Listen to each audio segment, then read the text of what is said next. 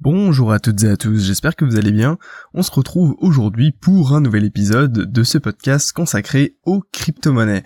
Euh, avant de commencer, bah voilà, je voulais euh, tout simplement vous remercier pour eh bien déjà l'accueil que vous avez fait à ces 30 premiers épisodes. Voilà, aujourd'hui, euh, c'est le 30e podcast sur cette chaîne YouTube, sur iTunes, sur SoundCloud et puis également sur Facebook. Et puis voilà, donc je voulais vous remercier, vous êtes déjà quasiment 400 à suivre eh bien le podcast sur YouTube. Après, bah, je ne sais pas exactement sur les autres plateformes. Je vous avoue que je regarde pas forcément tous les jours, mais j'ai vu que voilà, il y avait des statistiques encourageantes et qu'il y avait de plus en plus de personnes, eh bien, qui s'intéressaient aux crypto-monnaies, un petit peu de la manière dont j'aborde les choses. Euh, il est vrai qu'au départ de ce podcast, euh, j'étais plus consacré sur, euh, comment dire, je me focusais un petit peu plus sur vous lancer un petit peu des titres d'actualité, sans forcément aller chercher un petit peu plus dans le sujet. et aujourd'hui, j'ai décidé de vraiment plus me, focaliser sur chaque podcast sur eh bien un comment dire un fait d'actualité, une caractéristique d'une crypto-monnaie, etc. pour essayer de vous apporter un peu plus de valeur et vous donner envie en fait d'approfondir vous-même un certain sujet.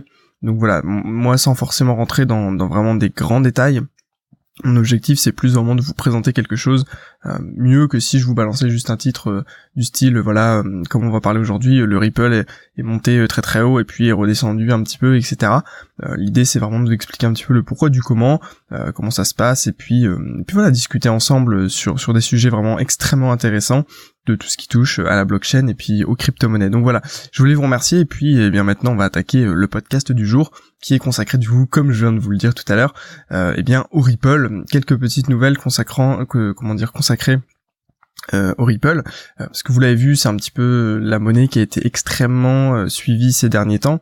pourquoi? Parce qu'il y a une très grosse explosion du prix du Ripple, pardon, qui est monté quand même, je dirais pas jusque 4 dollars, mais on était bien vers les 3,7, 3,8. Je vous avoue que je sais pas exactement à combien le Ripple est monté, mais voilà, c'était intéressant. En tout cas, moi, dans mon portefeuille de crypto, la partie Ripple a vraiment tout explosé. Et euh, voilà je me suis retrouvé euh, avec beaucoup plus d'argent Ripple que euh, que le reste. Donc pour le moment ce que j'ai fait c'est que j'ai pas encore pris spécialement mes bénéfices. J'attends encore un peu je vais voir comment la monnaie peut, peut fluctuer. De toute façon je sais parfaitement que c'est extrêmement difficile de prendre ses bénéfices au bon endroit. Par exemple si imaginez voilà j'aurais pris mes bénéfices vers 3,5 etc et que derrière le prix du Ripple était monté à 5 dollars eh bien voilà, on peut, on a toujours une sorte de regret. Alors moi, je vous avoue que pour le moment j'ai pas euh, j'ai pas forcément réagi par rapport euh, à ce comment dire cet engouement pour le Ripple. J'ai juste laissé euh, eh bien mon investissement sur le Ripple sans forcément y toucher. Et je pense que oui c'est quelque chose que je vais tout simplement régler probablement dans les prochains jours, peut-être euh, une semaine. Euh, je vais voir un petit peu comment ça évolue et puis en fonction de, de ce qui arrive, euh, je prendrai probablement des bénéfices pour rééquilibrer en fait mon portefeuille, pour pas laisser en fait le Ripple exploser un petit peu tout, tout le reste, parce que voilà, actuellement le, Ripple c'est peut-être 20, au moins 20% de mon portefeuille, alors qu'à la base ça devait pas être, c'est limité. si vous voulez, j'ai catégorisé chaque crypto-monnaie et je lui ai alloué un certain pourcentage de capital. Donc l'idée c'est que quand une crypto surperforment les autres, eh bien euh, pourquoi pas prendre des bénéfices dessus et puis aller les investir sur les autres cryptos qui sont pas forcément ultra en forme et qui derrière vont pouvoir eh bien gagner beaucoup d'argent. Voilà, euh, du coup, pourquoi en fait le Ripple a explosé avant de, retomber un petit peu aujourd'hui? Tout simplement parce qu'il y avait une rumeur sur le fait que le Ripple pourrait être disponible sur Coinbase. Alors, pourquoi est-ce que c'est très important? Parce que voilà, Coinbase aujourd'hui c'est un petit peu la plateforme d'accès la plus facile euh, bien d'utilisation. Euh, la plateforme, euh, de, en fait, si vous voulez, c'est une passerelle pour acheter du Bitcoin, pour acheter des crypto-monnaies, qui est extrêmement simple et que quasiment tout le monde, enfin auquel tout le monde peut accéder sans, disons, à fouiller, avoir des compétences particulières dans l'ouverture de compte sur, eh bien, le monde des crypto-monnaies.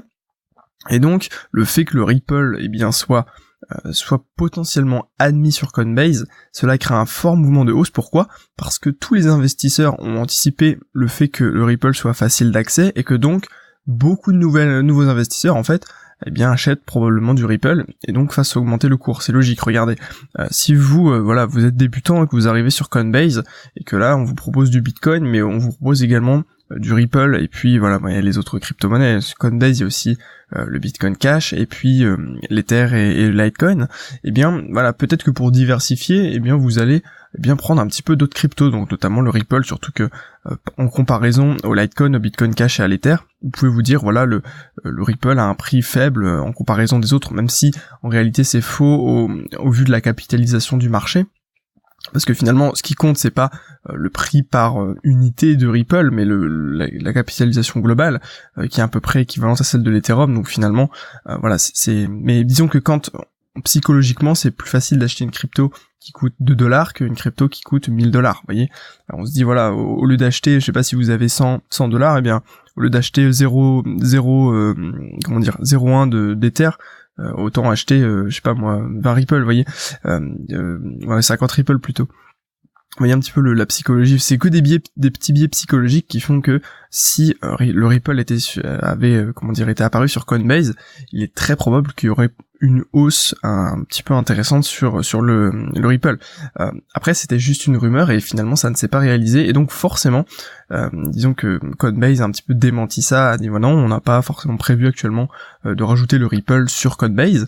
Et, donc forcément bah, derrière il y a eu un comment dire un petit le prix s'est pris une petite claque. Et puis aujourd'hui voilà le Ripple a, a très a extrêmement baissé il est revenu vers les 2,6 me semble-t-il. Après, c'est rien comparé au voilà, il était à moins de 1 dollar euh, en décembre, donc euh, voilà, ça a quand même fait une belle progression. Et euh, voilà, tous ceux qui ont acheté le Ripple avant avant 2018, voilà, ont toujours forcément quelques gains intéressants. Alors pourquoi en fait il y a eu tout ce phénomène de comment dire de hausse et puis de baisse juste après? En fait, c'est quelque chose d'extrêmement connu sur le forex qui euh, eh bien euh, qu'on pourrait appeler un phénomène d'anticipation euh, des investisseurs. En gros, c'est comme si euh, on, vous disait voilà à telle date il va y avoir une nouvelle importante qui va sortir et, et comment dire et puis ça va probablement faire bouger le cours dans un sens ou dans un autre au moment prévu. Alors qu'est-ce que vont faire tous les investisseurs? Eh bien ils vont anticiper ce mouvement. Ils vont prendre le pari que ça va partir dans un sens ou dans l'autre, et donc ils vont rentrer en position sur le marché avant en fait la nouvelle, et au moment où la nouvelle va, tomber, soit eh bien c'est l'euphorie parce que ils avaient raison et donc le, marché va exploser encore dans le bon sens, soit euh, eh bien ok c'est ce qu'on attendait donc bon tant pis, bah voilà, le marché continue tranquillement. Soit c'est la déception, et là c'est une bonne claque dans le marché, c'est ce qui s'est passé euh, pour le Ripple. Pourquoi? Bah, Voilà, parce que finalement, eh bien, le Coinbase n'avait pas prévu de simplement euh, intégrer euh, le Ripple.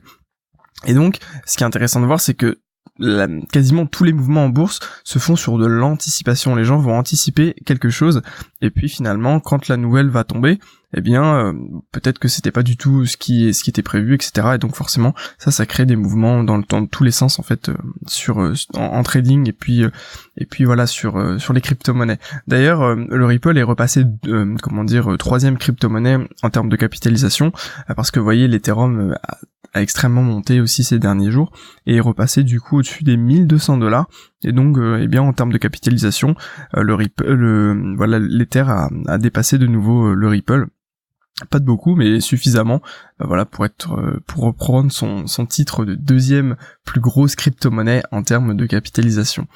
Et donc j'ai lu un article assez intéressant qui expliquait deux trois petites attaques contre le Ripple notamment principalement le fait que comme le Ripple est associé aux banques, eh bien, il, pourrait en fait détruire un petit peu tout le combat que les crypto-monnaies mènent depuis le départ, notamment Bitcoin, euh, contre le système bancaire et le fait de pouvoir s'émanciper et se séparer des banques. En fait, le, les, détracteurs du, Ripple expliquent que voilà, c'est pas intéressant de c'est pas intéressant comme perspective financière finalement puisque ça revient à toujours utiliser ce fameux système bancaire et que donc bah voilà c'est pas euh, bon ok c'est pas vraiment très novateur. Ça permet des, des, virements bancaires plus rapides mais ok mais quel est l'intérêt finalement euh, de, de, comment dire dans la technologie de, tous les jours et pour nous euh. donc voyez il y a quand même une sorte de il y a un combat en fait qui s'engage entre notamment les dirigeants de Ripple et tous les défenseur de cette communauté et puis les autres finalement. Mais c'est un petit peu quelque chose qu'on voit dans tous les sens. À titre personnel euh, pour moi, c'est pas extrêmement important que les Ripple n'apportent pas euh, une nouveauté particulière, si ce n'est de, de, faire des transferts bancaires de manière extrêmement rapide, sécurisée euh, à coût faible. Euh, et puis voilà, pour moi, voilà, toute crypto-monnaie peut avoir son utilité, et si celle-ci remplit ses critères d'utilisation, euh, remplit, disons, une fonction qui est différente d'une autre, bah écoutez, tant mieux, voilà, c'est la fonction de, du Ripple, et puis il y a pas, à, comment dire, c'est pas grave si vous voulez. Moi, je, vois les choses comme ça, mais j'ai l'impression qu'aujourd'hui, le débat tourne vraiment autour de l'utilisation possible du Ripple par les établissements bancaires. C'est-à-dire que Actuellement, c'est pas vraiment le cas. Il n'y a pas encore beaucoup d'institutions financières qui utilisent le Ripple. Il y a eu des tests qui ont été effectués en Corée et au Japon.